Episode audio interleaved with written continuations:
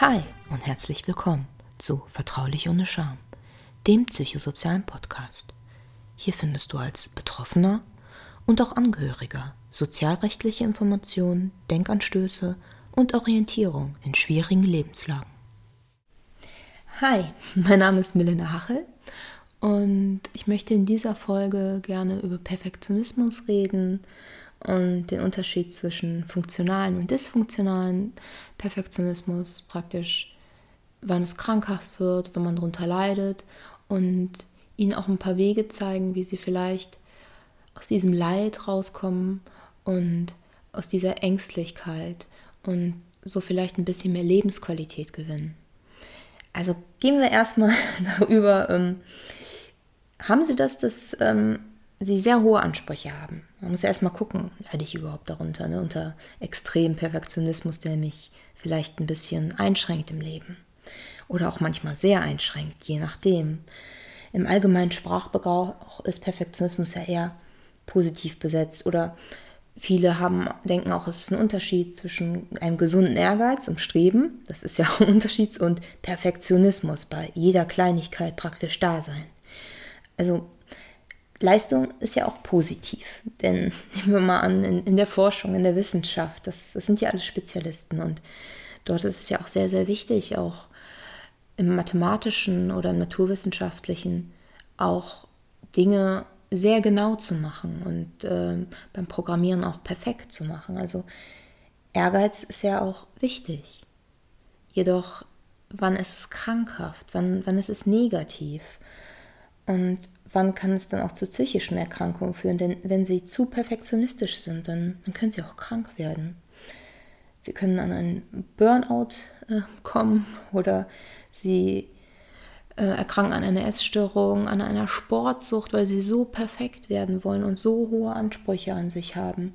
Oder sie leiden dann an sozialen Phobien, die immer größer werden, da sie Angst vor anderen Menschen haben und deren, von deren Bewertung. Was, was denken sie über sie? Das ist dann die ganze Zeit in ihrem Kopf. Sie können auch zu Depressionen führen und zu Zwangsstörungen und oder zu einem Erschöpfungssyndrom. Das kann auch auf ihren Körper rübergehen. Also es ist ein sehr weites Feld und dieser Forschungsbereich ist auch sehr jung. Erst in den 80er und 90er Jahren hat man in der Psychologie angefangen, so ein bisschen auf Perfektionismus zu gucken.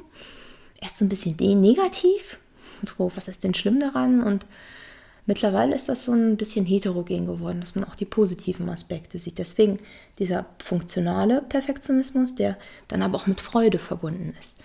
Wenn man ehrgeizig ist und was schafft und in diesen Flow kommt und Freude an seiner Arbeit hat. Das ist funktional, aber es kann auch dysfunktional werden. Das ist, man muss diese Balance irgendwie rausfinden. Und was ist denn eigentlich dann dysfunktional? Das ist dann angstbesetzt und Zweifel sind im Kopf. Also man leidet praktisch. Dieser Leidensdruck macht viel aus. Und ähm, da gehen wir jetzt mal näher drauf ein, auf diesen dysfunktionalen Perfektionismus. Der ist vor allem merkt man es, wenn man Angst hat.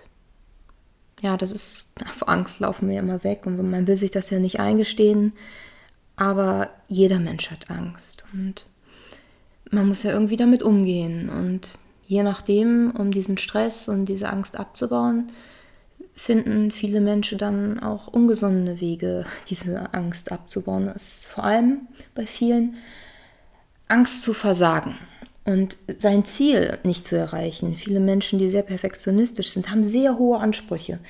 Und auch, aber auch kleine Probleme, nehmen wir mal beispielsweise an, sie formulieren ein Anschreiben und sie sehen jeden kleinen, noch so kleinen Fehler. Und daraus wird aber ein großes Problem innerlich. Sie können Sachen erst abschicken, wenn sie wirklich perfekt sind, aber nichts ist wirklich perfekt. Es ist eine Illusion, dass sie nie Fehler machen können. Und das macht sie dann fertig. Es kann auch sein, dass sie dann streng nicht nur mit sich selber sind, sondern auch mit anderen. Und das auf andere auch übertragen. Und das, das kann wirklich zu einem sozialen Problem auch führen.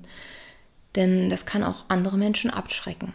Und dann sind sie eventuell irgendwann mal ganz alleine, da der Umgang mit ihnen sehr anstrengend ist. Es kann allerdings auch so sein, dass der Perfektionismus in die Richtung führt, dass sie Angst vor Verurteilung vor anderen Menschen haben. Also diese emotionale Ebene. Sie haben Angst, andere Menschen zu enttäuschen Und sie haben auch Angst, dass sie keine Wertschätzung für ihre Arbeit ähm, erhalten. Aber es ist wichtig, dass ihr Wert als Mensch, der hängt nicht davon ab, ob andere Leute sie mögen oder nicht, sondern ähm, den, den müssen sie aus sich selber schöpfen. Und der hängt auch nicht davon ab, was sie leisten. Aber da muss man erstmal hinkommen und das ist ein sehr langer Weg. Und wenn, wenn man das jetzt hört, wenn ich das so sage, denkt man so, ja, ja, die Quatsch da, ist klar, ist klar. Oder man denkt sich, ja, das hätte ich gerne, aber wie? Ja. Was man auch merkt, wenn der Perfektionismus negativ wird, ist, dass auch der Körper reagiert.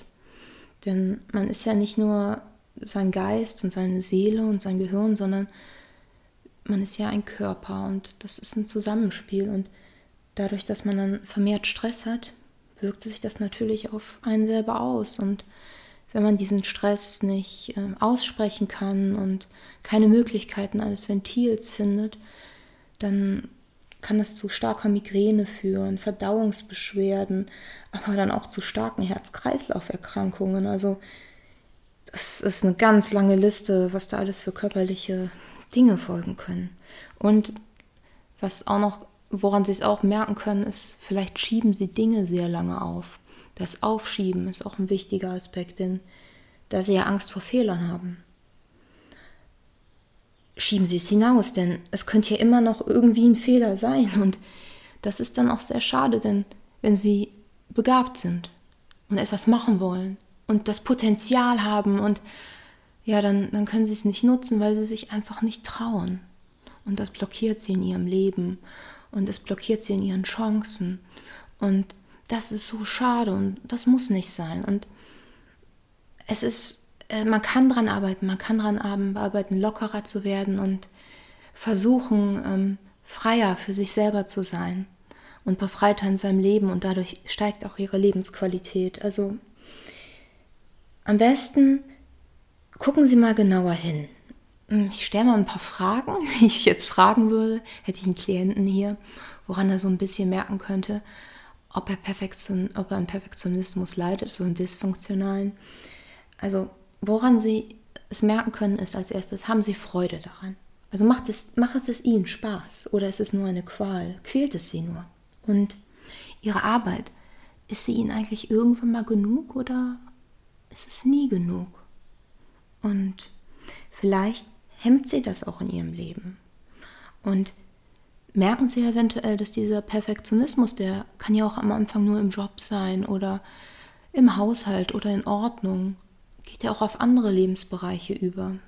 Vielleicht damit sie gefühlt noch mehr Kontrolle über ihr Leben haben und die Illusion haben, dass sie sich das Leben komplett kontrollieren können und das ihnen Sicherheit bietet. Und nehmt ihnen das Lebenszeit. Wie lange am Tag brauchen sie dafür, um ihren Ansprüchen zu genügen? Ja, und eventuell, wenn das ein bisschen auf Außen bezogen ist, sehen Sie eventuell nur Defizite, Defizite bei anderen, haben Sie eher so eine negative Brille auf. Und was passiert bei, wenn Sie mal einen Misserfolg und eine Enttäuschung erleben? Sind Sie dann total fertig und brechen fast zusammen und können vielleicht nicht wirklich gut damit umgehen? Das ist, äh, ja, das ist auch ja, eine Katastrophisierung beispielsweise die gar nicht angemessen ist eventuell.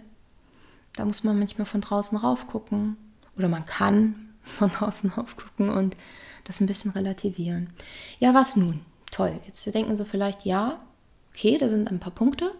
Was kann ich denn tun? Ja, ich habe jetzt mal so drei kleine Sachen rausgeholt, so drei kleine Themenbereiche, die natürlich das alles nur anschneiden, ähm, die Sie vielleicht ein bisschen zu Hause bearbeiten können oder die vielleicht recht hilfreich sind in Zukunft, um ihren Stress zu minimieren und dadurch ein bisschen mehr Lebensqualität zu gewinnen.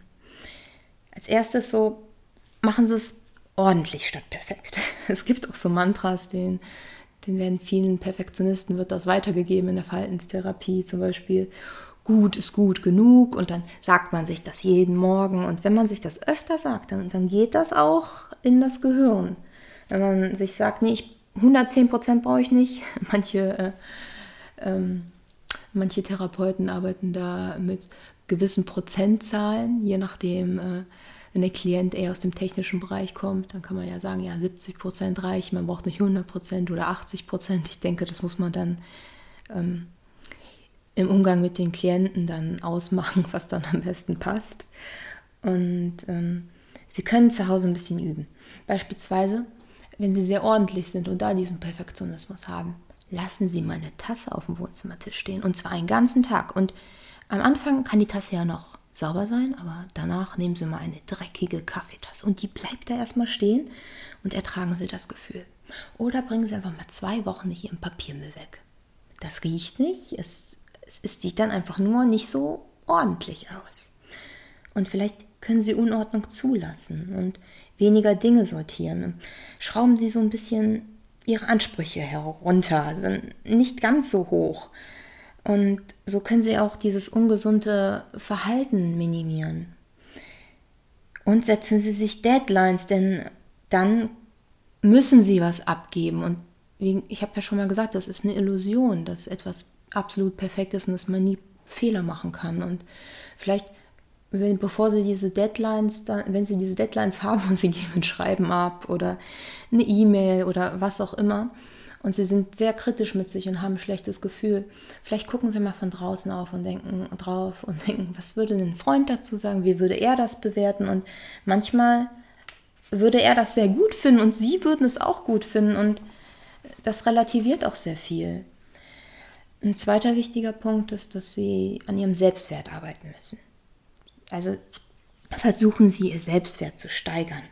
Das ist so ein wichtiges Element, wenn Sie psychisch gesund bleiben wollen. Versuchen Sie stabil zu bleiben, ruhen Sie in sich selber. Und ähm, das kostet viel Kraft, gerade wenn man immer am Zweifeln ist, aber das ist so wichtig. Und versuchen Sie auch, Ihren Selbstwert nicht von anderen abhängig zu machen. Das heißt, Sie können ja beispielsweise so üben, dass Sie einfach mal kleine alberne Dinge tun. Ich persönlich gehe gerne schaukeln und das mache ich dann äh, meist abends. Also jeder Spielplatz wird beschaukelt. Und ähm, sicherlich finden das manche Leute vielleicht ein bisschen albern, wenn das eine erwachsene Frau macht, aber es macht ihr unglaublich Spaß. Und ähm, die Wertung anderer Menschen spielt dabei für mich keine Rolle. Allerdings habe ich einige Freunde, die würden das nicht tun, da ihnen die Wertung der anderen Menschen sehr wichtig ist, auch unbewusst und sie sich davon nicht befreien können. Und vielleicht können sie ja mal versuchen zu schaukeln. Es ist nur ein kleiner Weg und es ist so ein kleiner Schritt, aber das kann viel ausmachen. Oder versuchen sie mal ein bisschen zu tanzen oder ich denke, da gibt es unheimlich lustige Dinge, die man machen kann. Oder nehmen wir mal an, wenn Sie ein Kind haben und Sie gehen zum Elternsprechtag da ist ja immer so eine Tafel und wissen Sie noch von früher, was Sie manchmal da drauf gemalt haben? Malen Sie was Lustiges drauf, machen die Tafel zu und dann kommt der Lehrer rein. Solche kleinen Dinge helfen dabei, sich ein bisschen zu befreien von Wertung von anderen. Und ganz, ganz wichtig ist dann auch, dass Sie sich selber wahrnehmen. Tut mir das denn jetzt gut? Beispielsweise, tut mir die Situation jetzt gerade gut? Ähm, was macht das mit mir? Nehmen Sie Ihre Gefühle wahr. Nehmen Sie wahr, was Ihnen Freude macht und vernachlässigen Sie sich selber nicht. Das, das ist so wichtig. Also es ist wirklich sehr, sehr wichtig. Einfach auf sich selber gucken. Und als drittes, relativieren Sie Dinge. Was passiert denn, wenn das Schreiben nicht perfekt ist? Ist das wirklich so wichtig? Und ist das in einem Jahr noch wichtig? Wie wichtig ist es eigentlich? Habe ich eigentlich, vielleicht nehme ich das viel zu wichtig wahr oder ich bewerte das zu wichtig und es ist gar nicht so.